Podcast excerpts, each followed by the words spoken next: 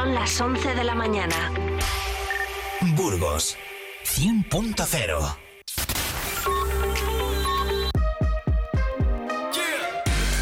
Vive Burgos con Eneca Moreno.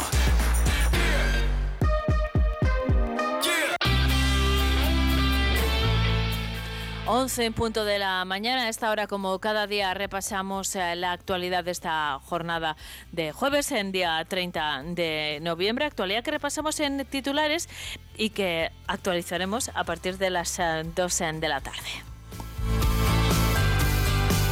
En torno al 10% de los médicos de familia que ejercen en Burgos lo hacen sin el MIR, sin haberse especializado. Los colegios de médicos de Castilla y León han manifestado su desacuerdo con esta situación y con la contratación de facultativos sin eh, título. A este tema se ha referido el presidente del Colegio de Médicos de Burgos, Joaquín Fernández de Valderrama, a primera hora de este Vive Burgos. Una conversación que pueden eh, volver a escuchar en eh, nuestro podcast, pero Valderrama señala que esto hace que haya médicos atendiendo a pacientes sin reunir las competencias necesarias. Por cierto, la red de atención a las personas con enfermedades raras contará con cuatro nodos asistenciales de referencia, el Hospital Universitario de Burgos, el de León, el Complejo Asistencial de Salamanca y el Hospital eh, Río Ortega de Valladolid, donde se constituirán equipos multidisciplinares de apoyo para la atención de los casos eh, más eh, complejos. El consejero de Medio Ambiente, Vivienda y Ordenación del Territorio, Juan Carlos Suárez Quiñones, ha asegurado que la eh, inauguración de la variante de Pajares de la línea de alta velocidad Madrid-Asturias se hable con tres sombras, en referencia a los acuíferos en la provincia de León, situación de los pueblos de la antigua rampa de Pajares y los déficits que tienen las infraestructuras ferroviarias de la comunidad. En este foro, y preguntado acerca de si la Junta exigirá al Gobierno central que haya más trenes en Castilla y León, el consejero recordó que el desarrollo de las líneas ferroviarias y de transporte ha sido muy importante con el desarrollo del AVE en eh, Castilla y León, pero reiteró de nuevo los déficits en eh, materia de infraestructuras en la comunidad. Señaló así las frecuencias de trenes, los beneficios de los bonos, el abaratamiento de los eh, billetes para viajeros eh, recurrentes. Suárez Quiñones se ha referido también al tren directo Burgos-Aranda-Madrid, en del que hablábamos hace unos minutos, que ha sido tan importante para la economía de Castilla y León y para vertebrar España. Así que lamenta que eh, esta reapertura todavía no se haya producido, pero asegura que desde la Junta lucharán por ello. La Fundación eh, Lesmes eh, participa en uno de los grupos de trabajo de BNI en Burgos, donde las empresas se ayudan unas a otras a mejorar su facturación. Los datos de la actividad de los grupos existentes en Burgos son significativos. BNI Eficacia, al que pertenecen las dos ONGs, Fundación Lesmes y COCENFE, en el último año se ha alcanzado 1.235 referencias y los eh, acuerdos eh, cerrados ascienden a 1,86 millones. En eh, BNI Polaris 1,5 millones y en Benu Miranda, que ha arrancado apenas dos meses, ya alcanzan los 63.200 euros, más de 3 millones en Aranda de Duero. Cinco años han pasado desde que se le liberalizó la AP1. Hoy Diario de Burgos lamenta que pese a que han pasado un tiempo prudencial, no hay mejoras en eh, esta vía.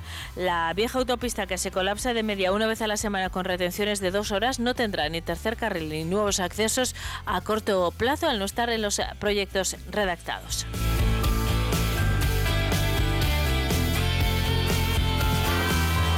La Guardia Civil ha detenido a un hombre de 37 años por el robo con intimidación en una gasolinera ubicada en las afueras eh, de la capital. Aunque trataba de esconder su rostro durante el atraco con una caja de cartón, las pesquisas policiales han permitido identificarle. La colaboración con Policía Nacional y el intercambio de información han permitido vincularle también con otros eh, dos robos cometidos en farmacias de la capital horas antes. El eh, juzgado ha ordenado su ingreso en prisión. Se ha abierto el plazo de inscripción en Ubulife 2024. El ganador formará parte del Sonorama Rivera 2024, Eurovisión, Alpaca Fest y Gracias a Burgos. Por cierto, Sonorama va a dar eh, hoy a conocer a partir de la una algunos de los nombres para el cartel del año 2024. Ya lo ha hecho el Festival de Miranda Eurovisión, que contará, entre otros artistas eh, comprometidos, con Iván Ferreiro. La alcaldesa de Miranda de Ebro, Aitana Hernando, ha sido elegida vicepresidenta primera de la Federación Regional de Municipios y Provincias de Castilla y León en el marco de la asamblea que se ha celebrado recientemente en eh, Valladolid. Ana Mateos y Jesús Rodríguez, eh, científicos del Centro Nacional de Investigación sobre la Evolución Humana, el CENIE, han publicado un artículo en el que demuestran que los cambios en la fauna ibérica disminuyeron la carroña de grandes herbívoros hace un millón de años, un recurso antes abundante y asequible para los homínidos que se hizo más eh, escaso a finales del Pleistoceno inferior debido a los cambios en la fauna ibérica. En este artículo analizan el efecto de las extinciones y la aparición de grandes carnívoros en la península ibérica.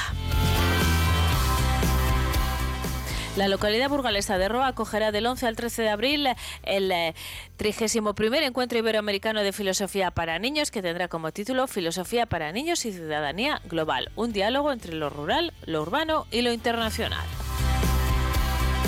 El Camino del Cid ha resultado ganador del reto 2024 que promueve el Observatorio Fitur Next en la categoría Promoción del Territorio. Al entender que esta ruta itinerario turístico-cultural que prácticamente recorre 2.000 kilómetros, eh, favorece el desarrollo económico y social de, los territorios eh, que atraviesa. Les contamos además que el Museo de la Evolución Humana coge este jueves día 30 la obra del Teatro Halley, la obra ganadora de la segunda edición de The Ensayo Festival de Teatro y Ciencia que se ha celebrado en Zaragoza. Se trata de una obra que mezcla el viaje cósmico del cometa Halley con diferentes historias. La cita es a las 8 y cuarto en el Salón de Actos del Museo con entrada libre hasta completar el aforo. El Instituto Castellano y Leones de la Lengua programa también esta tarde a las siete y media en el Palacio de la Isla el espectáculo Velazqueños, poesía, música, pintura y teatro en un mismo cuadro, puesta en escena a cargo del dúo musical Poesía Necesaria. Nos ocupamos a continuación de la previsión meteorológica. Vive el tiempo en Vive Radio Burgos.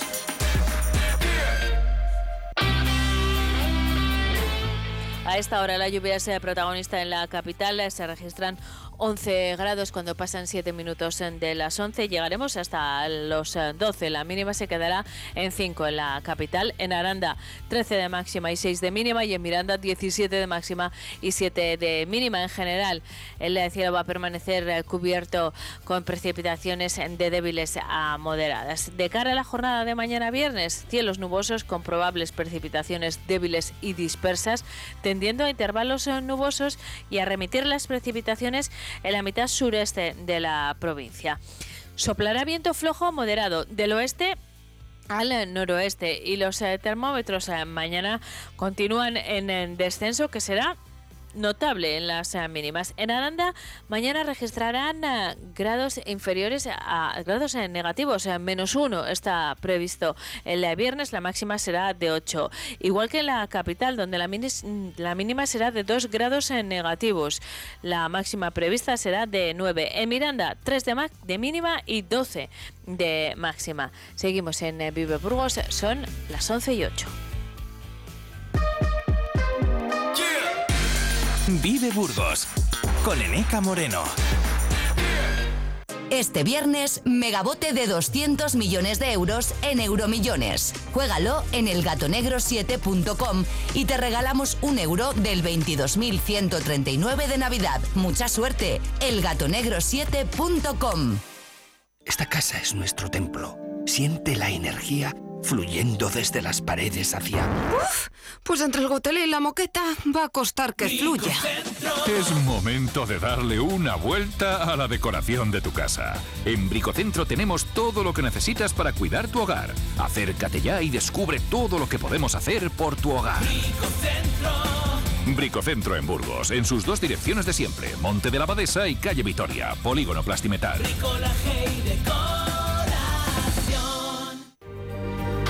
Todos los miércoles en Vive Burgos, Artemisa nos propone una cita con el arte y artistas profesionales, con una larga trayectoria en el mundo del arte y la cultura. Escúchanos en el 100.0 FM o en viveradio.es. ¿Tú qué radio escuchas?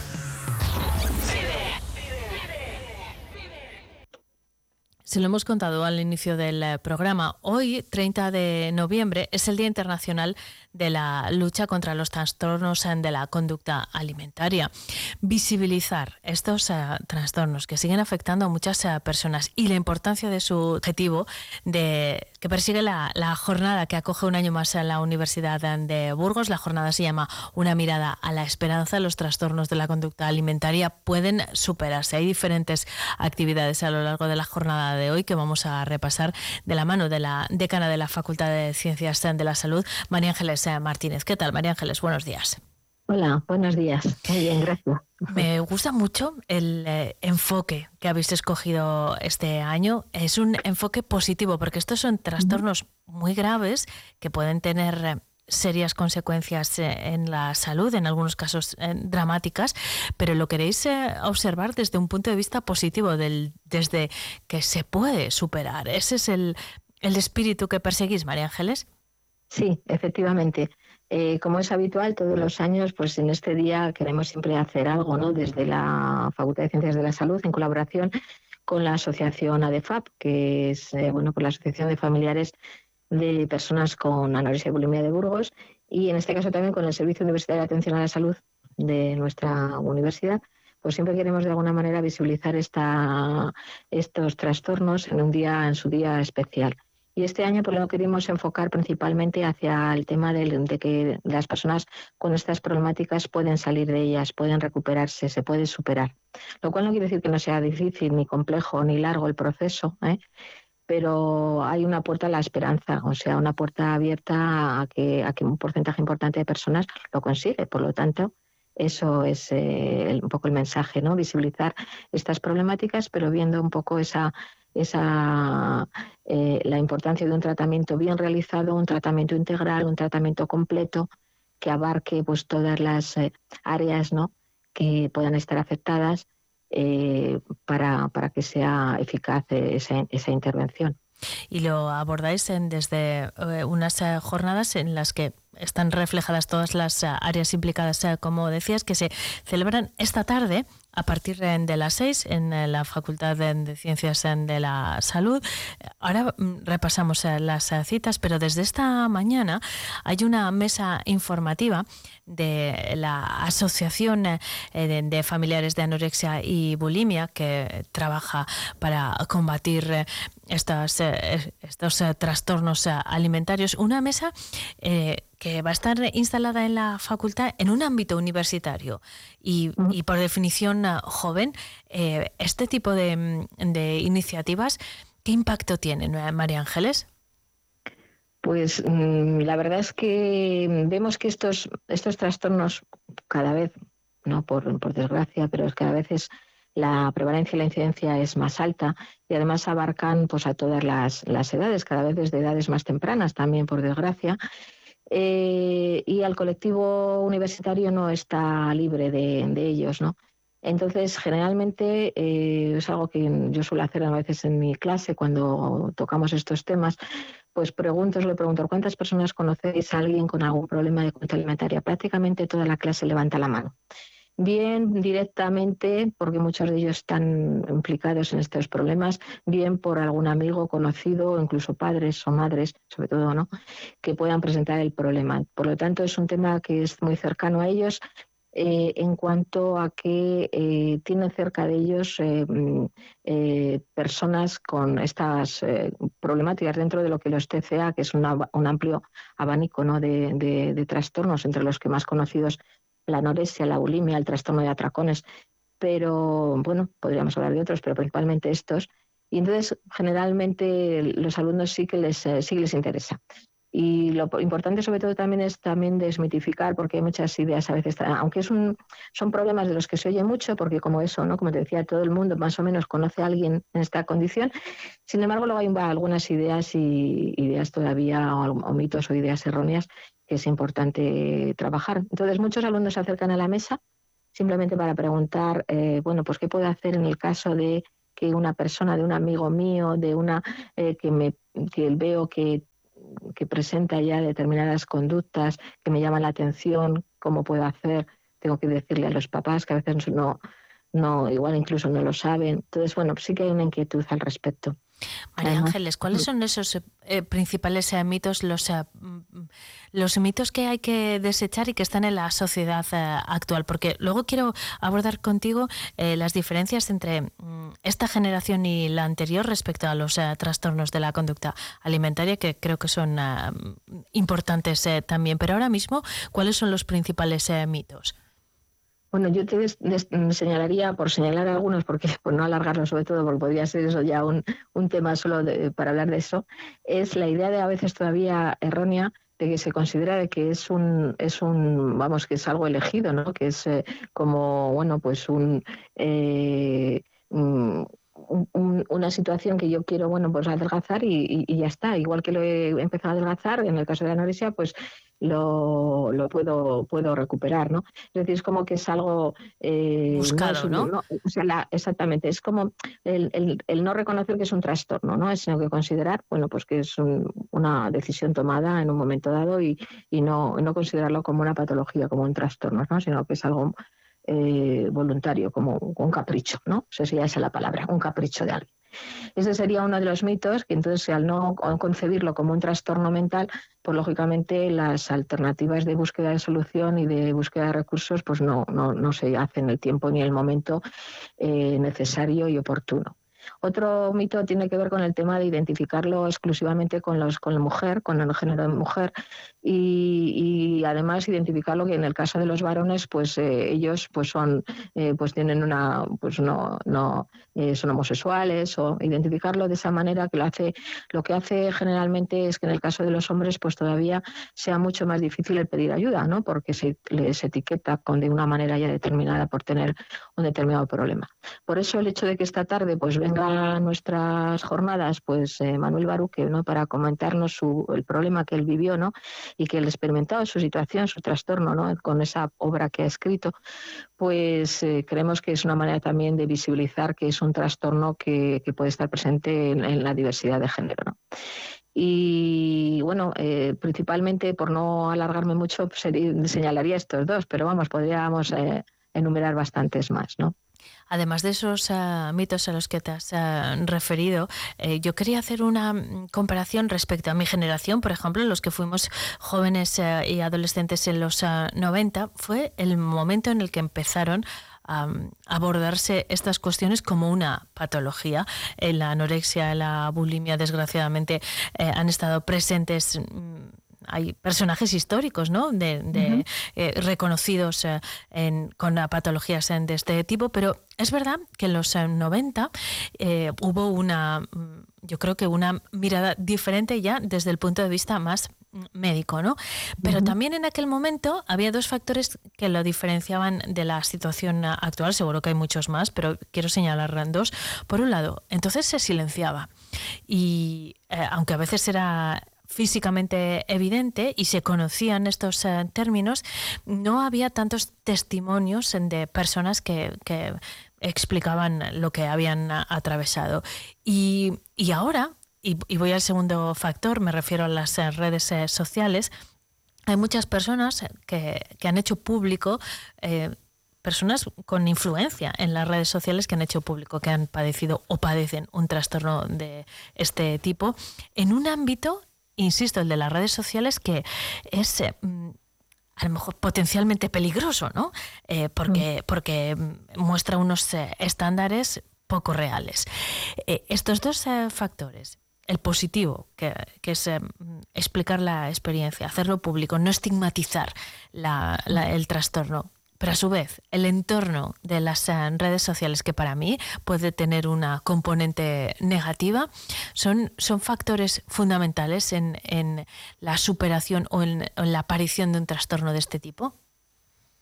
Pues la verdad es que lo que comentas tienes, tienes bueno, es muy, muy interesante, ¿no? Porque efectivamente con el, el, los últimos años el, todo el tema de la salud mental últimamente la verdad es que se le está visibilizando y se le está dando una importancia, eh, la importancia que debiera haberse dado siempre, ¿no? Pero como has dicho, durante mucho tiempo, y de hecho todavía depende de qué enfermedades mentales hablemos, todavía de muchas de ellas, de las que llamamos enfermedades mentales graves por el, por el tipo de diagnóstico, pues muchas veces todavía se tienden a, ocultar más, ¿no? Estas otras, es verdad que no quiere decir que no sean graves, porque hemos dicho que pueden llevar a la muerte por muchas razones, por el tema de la inanición y también por el tema del suicidio, que está muy ligado también a los trastornos de la conducta alimentaria, pues eh, la verdad es que cada vez se habla más y cada vez es verdad que se abren más las personas a contar lo que les pasa.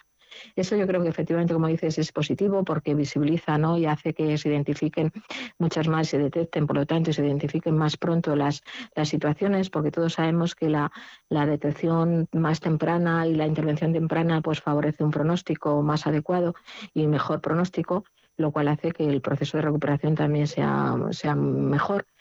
Eh, pero tiene esa otra contrapartida que dices muy bien, ¿no? El tema de las, bueno, el tema de las redes sociales y el tema de internet durante mucho tiempo también, no es de ahora mismo, sino que desde, bueno, desde, desde que está presente en nuestras vidas, pues tiene esa doble cara, ¿no? Buena y mala, porque a través de internet pues eh, todos hemos ah, descubierto páginas que hacen apología de la delgadez extrema o apología ¿no? de estos trastornos y que lo ven como un estilo de vida y que potencian ¿no? medidas para llevar a cabo este tipo ¿no? de, conductas que hacen que se mantengan y perpetúen eh, estos eh, los síntomas y han estado presentes siempre, se han denunciado, desaparecen unas, aparecen otras, ¿no? Las Proana, Promía, todas estas páginas, ¿no? que, bueno, que siguen estando, por mucho que las estamos persiguiendo, siempre tienen otra cara y aparecen, ¿no? Y lo mismo un poco el tema de las redes sociales, el, el, papel que tienen sobre todo determinadas eh, bueno, pues redes como Instagram o tal, en las que se visibiliza principalmente o se da tanta importancia a aspectos como la imagen, el cuerpo, eh, todo el relacionado con el peso, eh, que se persigue ¿no? un poco el peso que está un poco por encima de lo que podría ser considerado como normopeso, pero que sin ser patológico. Y, y, sin embargo, bueno, pues se alaba al contrario, ¿no? A veces los cuerpos delgados. Eh, entre otras muchas cosas, ¿no? Porque los trastornos de la cuenta alimentaria, como decíamos, tienen todos, o sea, hay, trastornos de todo tipo de pesos, no solamente delgados, ¿no? Pero, pero es verdad lo que más se ha visibilizado, se ha visibilizado durante mucho tiempo. Entonces, trabajar el tema del buen uso de las redes sociales y no un uso eh, en este sentido, ¿no? Y trabajar desde edades muy tempranas todos los factores de protección que tienen que ver con la aceptación de uno mismo, ¿no? La aceptación de tu imagen corporal, de tu cuerpo, la autoestima que está tan dañada en las personas ¿no? que son vulnerables a este tipo de problemas. Eh, el tema de la gestión emocional, ¿no? Como factores de protección es eh, esencial ¿no? para poder abordarlo desde edades también muy tempranas y tratar de evitar ¿no? que aparezcan o por lo menos eh, minimizar o reducir ¿no? la, aparición. Vivimos en una sociedad complicada en la que el tema de la imagen corporal sigue estando ahí muy mucho peso. Y, entonces, bueno, pues eh, en personas vulnerables, porque claro, las, todo el tema de las modas, los anuncios, etcétera, están para todos, pero sin embargo hay personas que son más vulnerables, ¿no? Por eso la parte emocional es tan importante, porque los trastornos de la conducta alimentaria lo que vemos son conductas mm, problemáticas, entre comillas, o, conductas o la relación que la persona tiene con la comida y con el peso, con el cuerpo, pero obviamos a veces esos factores que están ahí enmascarados, ocultos, ¿no? que es todo lo que tiene que ver, que te he comentado un poco, la emoción, la gestión emocional, la autoestima, la, capacidad para reaccionar las frustraciones, todo el tema de, bueno, pues relacionado también con lo social, el sentimiento ¿no? de tener habilidades o competencias sociales frente al aislamiento o la soledad. Entonces, bueno, pues todas esas cosas que creo que es importante abordarlas eh, como medidas eh, preventivas y también como medidas de tratamiento cuando el problema esté instaurado. Eso es lo que vais a hacer eh, en las eh, jornadas de esta tarde, además de las experiencias en primera persona de, eh, ya nos has contado, de Manuel Baruque, escritor y antiguo estudiante de la Universidad de Burgos, que ha publicado El peso de la perfección, pero también de la psicóloga clínica María Casas. Bueno, hay, hay muchas iniciativas. antes de despedirnos, María Ángeles, vuelvo al, al origen de, de esta conversación, que es el título de las jornadas, una mirada a la esperanza, los trastornos de la conducta alimentaria pueden superarse. Estas personas a las que me acabo de referir lo han eh, superado. El eh, sistema, la administración, eh, desde la sanidad, ¿hay recursos suficientes para o, ha mejorado la atención de estas personas en los últimos tiempos? Yo creo que sí, claro que sí, porque desde el momento que ya se ha visibilizado ¿no? como una patología o como unos trastornos específicos, pues ya la, propia formación de los especialistas y la propia, los propios recursos van dirigidos eh, a, estas problemáticas en concreto, no como antes, que es verdad que, bueno, todavía, ¿eh? todavía existe, ¿no? Eh, en el que no hay recursos específicos y entonces están ingresadas en, en, los recursos de psiquiátricos comunes, ¿no? Pero que necesitan de, esa atención especializada, no específica, no solamente la formación de profesionales, sino también en los propios recursos. Y por eso también contamos aquí, también dentro de la jornada, pues con la presentación de un proyecto que es el de CEDITAP, junto también con la asociación ADEFAT, que bueno, pues creen la, creación de un centro de día, de un centro más específico. Aquí en Burgos tienen un proyecto y ojalá nosotros queremos ayudarles e impulsarles a ver si ese proyecto se puede hacer realidad. Nos lo, va nos lo van a presentar en la jornada también y esperemos que, bueno, pues a través de las administraciones, ojalá puedan tener estos, estos innovadores, estas personas interesadas, implicadas también por la propia vivencia que han tenido también de la, de la situación, en crear recursos que puedan ayudar a las personas ¿no? que presentan estos problemas, pues creo que sería un lujo ¿no? contar en, Burgos. En Burgos contamos con la URTA, es decir, la Unidad Regional de Trastorno de la Cuenta Alimentaria, eh, pero estaría muy bien completarlo con otros eh, recursos eh, específicos en este sentido. Así que, bueno, pues mm, ojalá lo lanzamos ahí a ver si las administraciones también se interesan y bueno, no, y no se convierte solo en un recurso privado, ¿no? Estupendo, pues eh, estaremos muy pendientes también de esa cuestión, igual que de las eh, jornadas que arrancan esta tarde en la Facultad de Ciencias de la Salud. A lo largo de esta mañana hasta las eh, once y media habrá una mesa informativa en la propia Facultad de Ciencias de la Salud. Hemos tenido ocasión de charlar con su decana, María Ángeles Martínez. Muchas gracias, buen día. Muchísimas gracias a vosotros.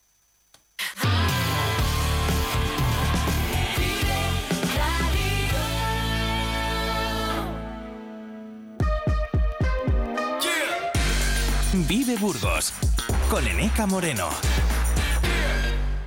Vive la música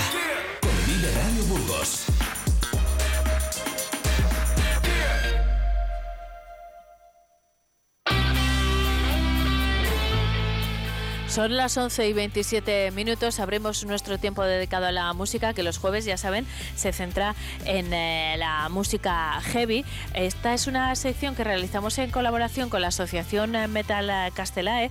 Hoy nos acompaña uno de sus eh, miembros, Jorge Revilla. ¿Qué tal? Buenos días.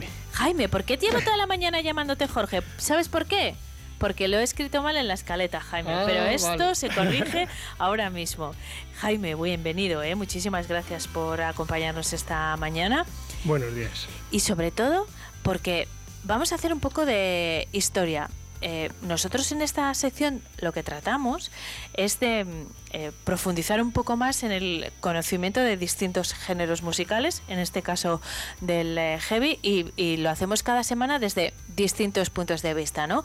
conociendo, pues ya lo saben nuestros oyentes, pues diferentes estilos dentro del propio género del heavy, pero hoy toca hacer un poco de historia que explica también mucho de lo que de lo que estamos escuchando y del contexto en el que se realiza la música, ¿no? Pues sí, hoy vamos a hacer un poco de historia y un poco de turismo. ¿También? ¿Vale? Vale, vamos a viajar. Os propongo un viaje al Birmingham de, los años 50 y 60, ¿vale? Vale. En plena revolución industrial, eh, y donde pensamos o se cree que es la, la cuna del heavy metal, ¿vale? Los años 50, ¿eh? Eh, vamos bastante atrás en eh, los Sí, años claro. 50 del siglo XX, por supuesto, pero eh, yo no pensaba que había que retrotraerse tanto, fíjate. Claro, tú cuenta que, que Birmingham era el epicentro del- de la revolución industrial. Entonces, pues claro, aquello eh, era pues un, todos conocemos pues un- una Inglaterra pues como los días que tenemos hoy aquí en Burgos, ¿verdad? Lluvia, eh, nublado, eh, con mogollón de trabajo en unas factorías de estas de fundición, de que se trabajaría de sol a sol. En unas condiciones sa- insalubres por completo, Claro, ¿no? Los empresarios a tope con los... Al final eso generó un caldo de cultivo que hizo que la gente necesitase una música protesta, un... algo para reivindicarse, ¿vale? Digamos que eso fue un poquito, pues eso, pues el caldo de cultivo de, de- del heavy metal, que sería la, la música protesta en aquel momento. Vale, para ponernos un poquitín en, en la música que se escuchaba en- a finales de la década de los 60 o así, claro, tú cuenta que estamos en 10, 15, 20 años ahí de, de represión, vamos a escuchar un tema que habla sobre el amor, que es de Led Zeppelin, otra banda de, de Birmingham. Una banda mítica, por otro Mítica. lado, ¿eh, Sí, Jaime? sí. Mítica, de las míticas míticas, digamos. Claro. luego veremos, luego veremos. Y, y vamos a escuchar un tema de su, de su segundo trabajo, Led Zeppelin 2, del año 1969, Well a Lot of Love.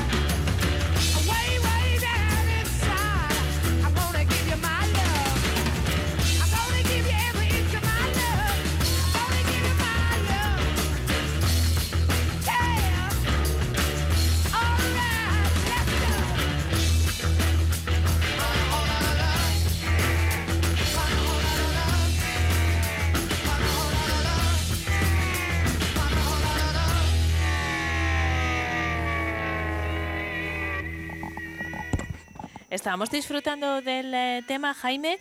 Eh, hemos viajado a, a la década de los eh, 60 en Birmingham. ¿Sabes de qué me estaba acordando yo cuando, cuando has empezado, eh? no con la música, pero cuando has empezado a hablar de- del tema estaba pensando en los Peaky Blinders y lo que les pega esta música también. eh, Es muy Sí. Peaky Blinders, aunque sea otra época, ¿no? Sí, bueno, es otra época, pero bueno, puede pegar, puede pegar. ¿verdad? el- de banda sonora de la serie pega un montón. Sí.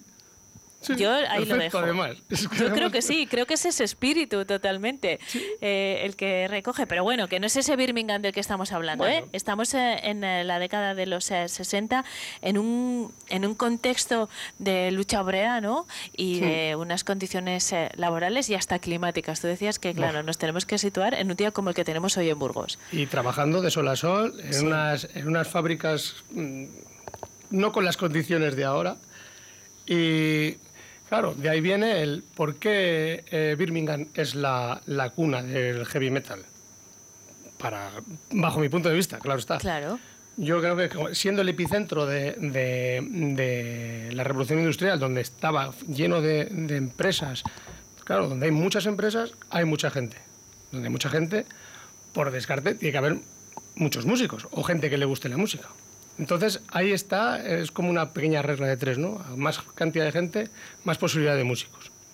A la vista está que en, que en Birmingham tenemos tres iconos dentro de- del heavy metal. Uno son Black Sabbath, otro es Judas Priest y el tercero es eh, Led Zeppelin, que no todos sus componentes son de Birmingham, pero sí que hay eh, un número de ellos. Fíjate, yo no sabía que estas tres bandas procedían de Birmingham. Y es que son míticas, míticas. O sea, Desde es que estamos hablando de, las ban- de unas bandas súper punteras en el género y las tres proceden de la misma ciudad. Y eso no puede ser casualidad. Eso no es casualidad. desde luego.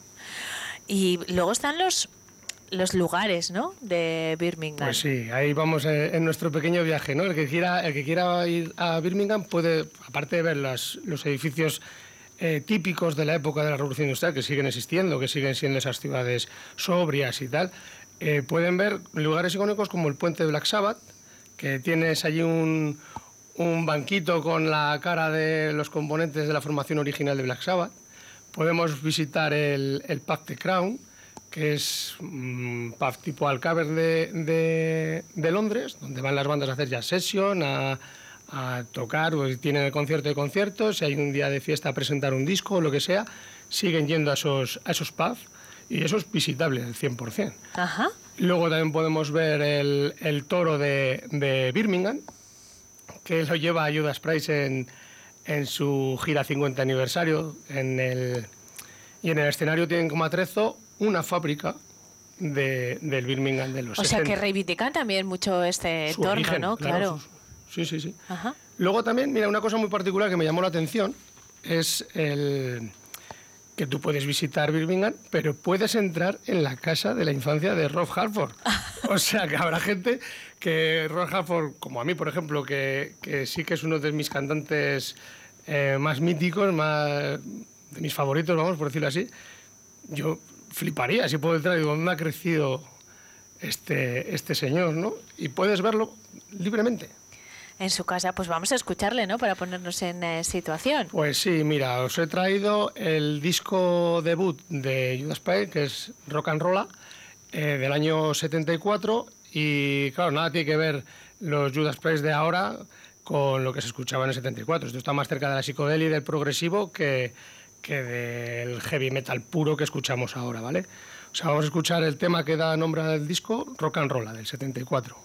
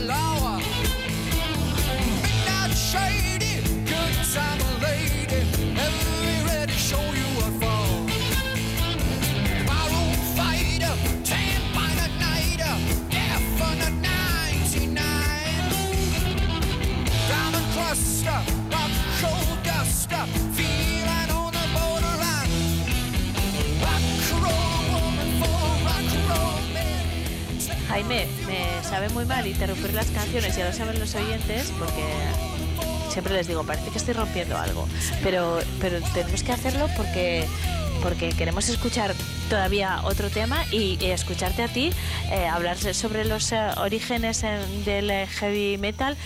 Nos has contado que consideras que el origen está en Birmingham, pero además te atreves a, a designar a un padre, ¿no? El lugar fue Birmingham, pero el padre del heavy metal, ¿quién es? Sí, bueno, el padre del heavy metal, o le llaman con el seudónimo de, pa- de padre del heavy metal, es Tony Yomi, eh, guitarrista y fundador de, de Black Sabbath. Eh, Tony Yomi era un trabajador y un músico de, pues eso, pues como nosotros en las empresas, en el Birmingham de, de esa época, que tuvo un accidente que le rebanó las, las yemas de su mano derecha. Entonces, un guitarrista sin, sin tacto mal, lo, lo lleva, Mal lo ¿verdad? lleva, sí. Entonces él entró en una, en una depresión hasta que un, un amigo le dijo, oye, mira, que conozco otro músico que ha tenido el mismo accidente que tú y es capaz de tocar la guitarra. Entonces él vio la luz, por decirlo así, y dijo, pues yo me quiero poner esas prótesis y quiero probar. Entonces él aflojó las cuerdas de la guitarra, cambió la afinación y claro, ¿qué pasó? Que él sacó un, un sonido distinto de la guitarra. Entonces, claro, ahí digamos que ese sonido creó algo diferente a lo que ya había eh, y generó una tendencia. Digamos que la casualidad dio que nació el heavy metal. Pero fue una casualidad como el descubrimiento de la pericelina o la gravedad. Bueno, bueno, pero, pero también buscando una, una seguir tocando, ¿no? De alguna manera. Sí, claro, yo o sea, buscaba eh, seguir haciendo música y encontró casi otro estilo. Así que eh, este tipo, Tony Yomi, es el padre del heavy metal.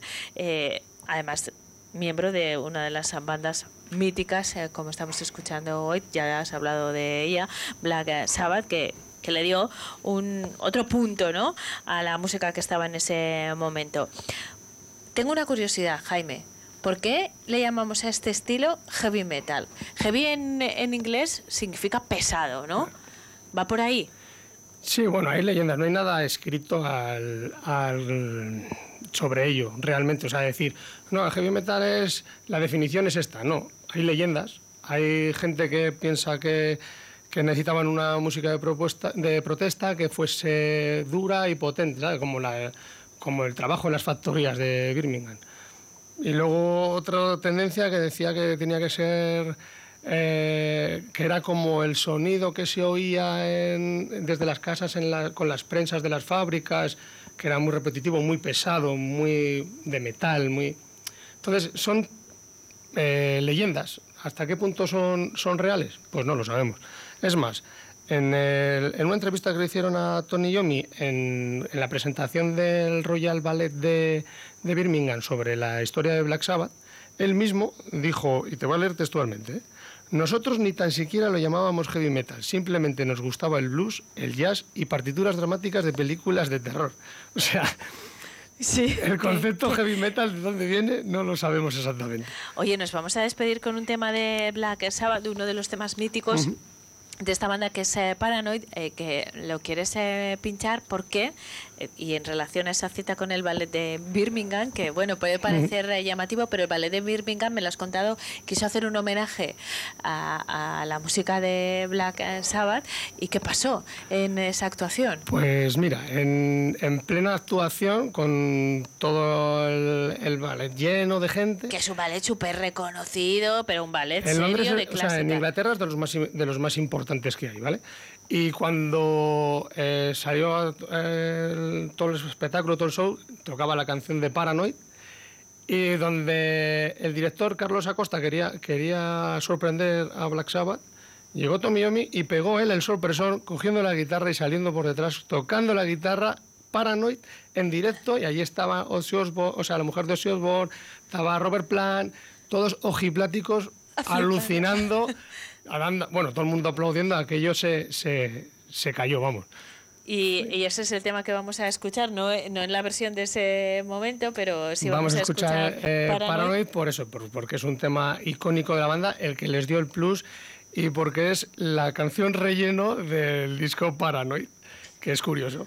Es curioso porque le- eh, me has contado antes que es relleno porque no no, iba- no estaba incluida originalmente en el en disco, pero les faltaba, Ni les faltaba minutaje, ¿no? Ni compuesta. compuesta. la hicieron en un momento, ¿no? Le hicieron en un momento, en el estudio. Le faltaba tiempo para rellenar eh, la grabación de- del disco. Vino el productor y necesito que completéis este, este tiempo. Se marcharon todos a comer. Cuando volvieron de comer, Tony había hecho un riff, lo presentó, sacaron la letra y para adelante. Y este es el eh, tema, uno de los más emblemáticos en- de la banda y de este estilo. Jaime, vuelve cuando quieras, porque nos has hecho un eh, viaje chulísimo, un recorrido turístico y musical fantástico, así que te esperamos cuando quieras aquí en eh, Vive Radio. Nos despedimos con Paranoid, pero nos vemos pronto, ¿vale? Vale. Hasta pronto. Seguimos en eh, Vive Burgos eh, con eh, este tema de Black Sabbath. you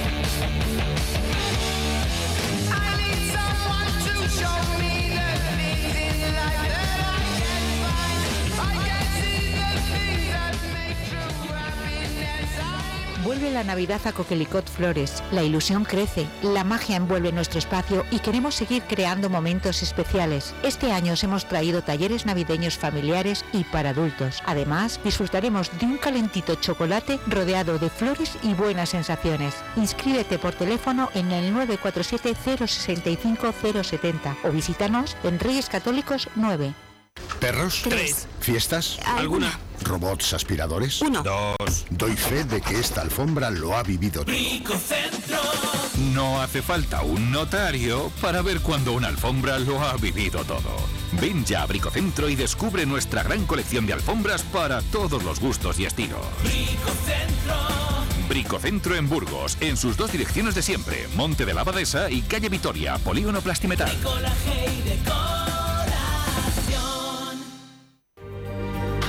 Todos los miércoles en Vive Burgos, Artemisa nos propone una cita con el arte y artistas profesionales, con una larga trayectoria en el mundo del arte y la cultura. Escúchanos en el 100.0 FM o en viveradio.es.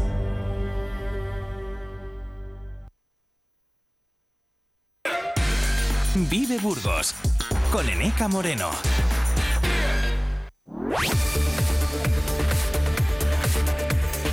Vive la mañana, Burgos. Vive la cultura.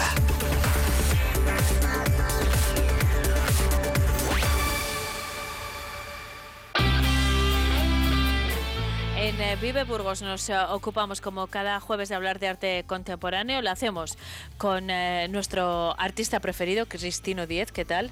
Buenos días. Preferido. Tanto, El mío sí. tanto. Bueno, bueno, Claro. muchas gracias. Yo siempre les digo la verdad a Bueno. nuestros eh, oyentes. Eso es lo que importa, que los periodistas digan la verdad. Muy bien, muy bien Eso puntualizado. Me ha Yo gustado. soy honrada. Como objetivo no se puede ser, lo que hay que ser es honrado. Entonces, mi artista preferido pues es Cristino Ala. Diez. Y mi arquitecto preferido, Nacho, Nacho, Camarero. hombre. Buenos días, Nacho, ¿qué tal? Pues, pues buenos días a mi periodista favorita. Eso es, eso es. Claro, ya estamos todos encantados de habernos encontrado. ¿Cómo estás, Nacho? Bien, bien. Os había echado mucho de menos la temporada anterior. Y además, Cristino, con una gran noticia. Te- tenemos un oyente. Ah, ¿qué me dices? No, tenemos varios. Sí. Uy, qué bien. Pues No- nos, nos, nos arribó el otro día un oyente, ¿verdad, Eneca? Y, y le dijo que, no- que le encantaba nuestro ácido sulfúrico. Anda, anda, pues muy bien, muy no bien. sé si podemos decir quién es o no, pero le mandamos un beso porque me consta que está escuchándonos. Y hay que cuidarle. Hay que cuidarle, Este sí. tipo de oyentes son buenos. Y te voy a decir una cosa, es bueno de los de verdad, de los de que, que no les sirve sí. cualquier sección, ¿eh? que tiene un Bueno. criterio exquisito. Pues eso es muy Entonces, importante. bueno, dicho esto, vamos a hablar de la semana pasada ya lo Este adelantó. también es nuestro oyente favorito. Él es nuestro oyente. Claro, fa- Hoy va de favoritismos, es verdad. Sí, señor. nuestro oyente favorito. Eh, la semana pasada Nacho no pudo acompañarnos, pero eh, Nacho ya lo sabes, porque habrás escuchado el eh, podcast. Por cierto, ustedes también pueden hacerlo en nuestra página web. Hablamos de Ignacio del eh, Río, al que eh, le unió una estrechísima am- amistad eh, con eh, Cristino. Así que, sobre todo, Nacho, hablamos de, de la personalidad de la persona de Ignacio del Río, que por otro lado era una personalidad arrolladora. ¿eh? Pues sí, sí. Así que hoy queremos centrarnos más en la parte artística que, que no queremos eh, dejar eh, de tratar. Eh, voy a empezar con eh, Cristino Nacho, luego te doy la palabra, pero desde el punto de vista artístico, Cristino, eh, ya el otro día esbozaste un poco tu punto de vista sobre Ignacio, que era una persona con un talento extraordinario y, y quizá poco conocido, ¿no? Nos hemos quedado en la superficie. Bueno, es que Ignacio tenía dos facetas. Entonces, era un, gran artista, por ejemplo, en retrato. Retrato eh, fulminaba a la gente, les, les sacaba el alma. Y luego tenía otra época que la gente no conoce, la época de París, cuando hacía tipo, algunas pinturas tiene tipo Mondrian, tipo Kandinsky, pero claro, él ha tenido que vivir de lo que ha vivido, pues de los gallos, etcétera, etcétera. O sea que Podríamos hablar de una vertiente más eh, comercial y, y otra más artística, ¿no? Exacto. Pero que han convivido las dos a lo largo de una larga carrera, ¿eh? Sí, claro, pero la comercial es de la que ha vivido. Por lo tanto, la otra es menos conocida y menos comercial, claro. No tiene nada que ver. Bueno, pero no vamos a, a demonizar lo comercial porque a mí, yo lo comparo con el cine que lo conozco un poco mejor. Tiene que haber muchas pelis eh, comerciales para mantener la industria y después hacer otro tipo de obras. Nacho, ¿tú cómo valoras eh, la figura artística de, de Ignacio del Río? Lo que pasa que las películas comerciales, cuando se venden, nadie oculta que sean comerciales. Los artistas comerciales suelen ocultar su, su mercantilismo. Pero bueno, Bueno, dicha- eso que lo, lo de las esta- películas te lo discuto, ¿eh? Algunas eh, se venden como Hombre, grandes películas y son muy comerciales. No sé, ahora mismo hay una película sobre un general francés que... Napo. No sé. Bueno, bien, pero pues, eh, eh, esa es comercial, yo creo que esa indiscutiblemente es comercial. Nadie espera que Superman sea cine de autor. Bueno, pero bueno, volviendo a Ignacio del Río. Bueno, yo creo que Ignacio del Río es eh, el, eh, el prototipo de artista que muere de éxito, y me explicaré. Eh, el arte contemporáneo, si nos ha enseñado algo, es que hay que estar más tiempo tumbado que sentado. Esto es una forma coloquial co- con, la que hablamos mucho los arquitectos, que quiere decir que hay que estar más tiempo pensando lo que vas a hacer que haciéndolo.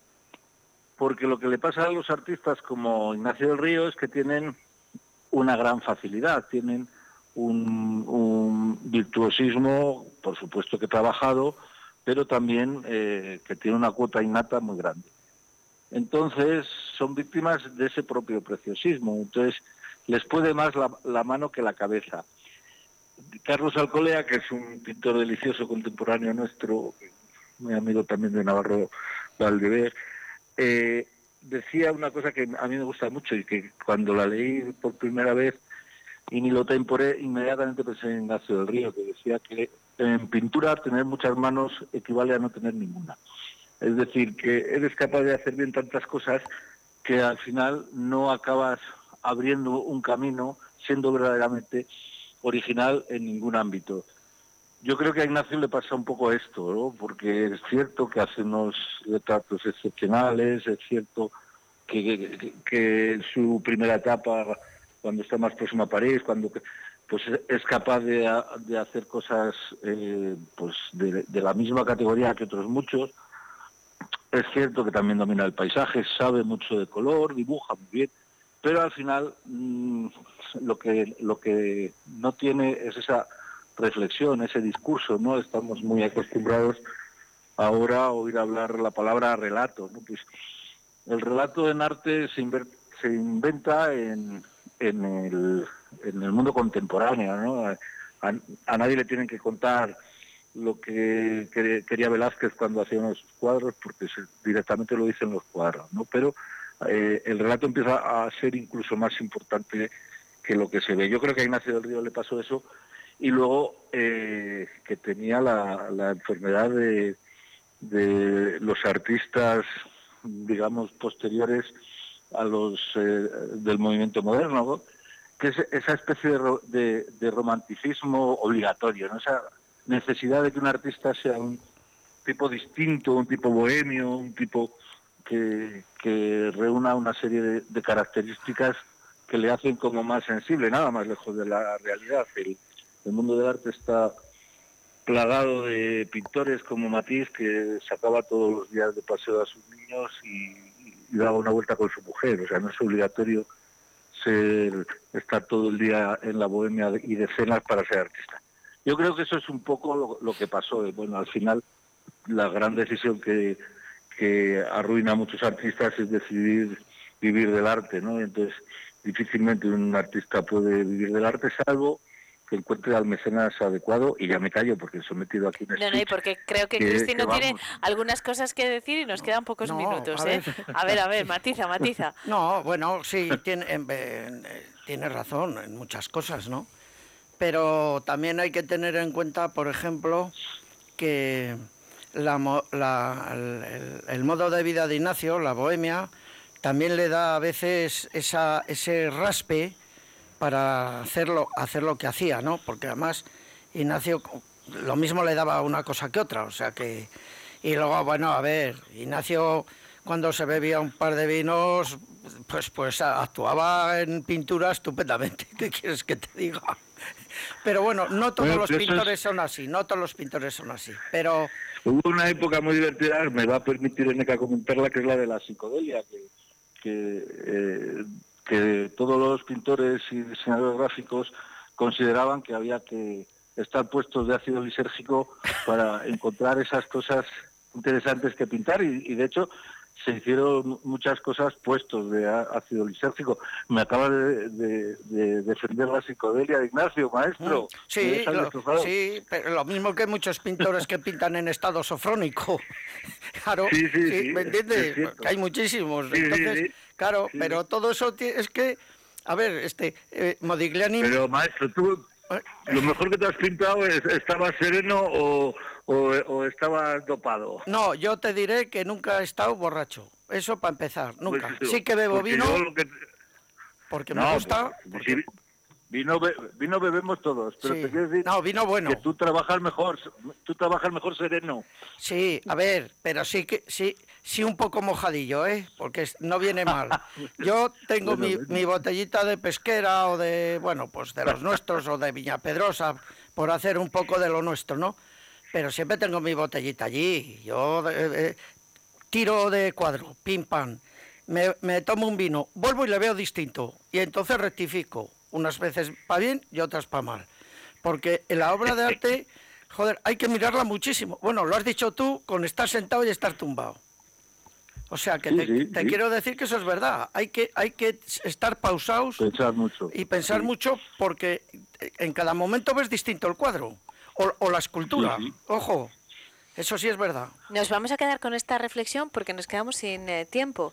El, el Pero- próximo... No, no, pero, pero, Sí. Erneca, pero di la reflexión, la reflexión es... es No, la reflexión es que hay que pensar mucho. dopado o sin dopar. Ay, ay, no, la reflexión es que hay que pensar mucho. Después cada uno decide lo que hace. Tanto vais a pensar que os voy a dejar el próximo jueves de descanso para que sigáis pensando. Bueno. Os veo dentro Hombre, de, a- de dos semanas. Además...